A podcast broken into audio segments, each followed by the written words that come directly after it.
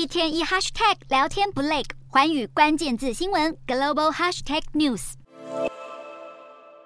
大批中南美移民滞留美墨边境地区，面对极端高温，他们没有冷气可吹，只能躲在帐篷里，热得喘不过气。近几个月来，德州国民兵拉起锋利的铁丝网，阻挡移民越过河川。现在，执法人员还被命令不得供水给等待入境的移民。德州州长艾波特在疫情期间，为了阻挡移民涌入，启动了名为“孤星行动”的计划，采取强硬措施对待移民。如今，德州在下令停止供水给移民后，多名联邦众议员连署呼吁美国总统。拜登发布终止令，强制停止孤星行动。此外，议员们还要求司法部调查德州政府残忍且不人道的移民政策。就连德州公共安全局都有医护人员向主管提出抗议，谴责当局下达的命令太过分，已经到了威胁移民生命安全的境界。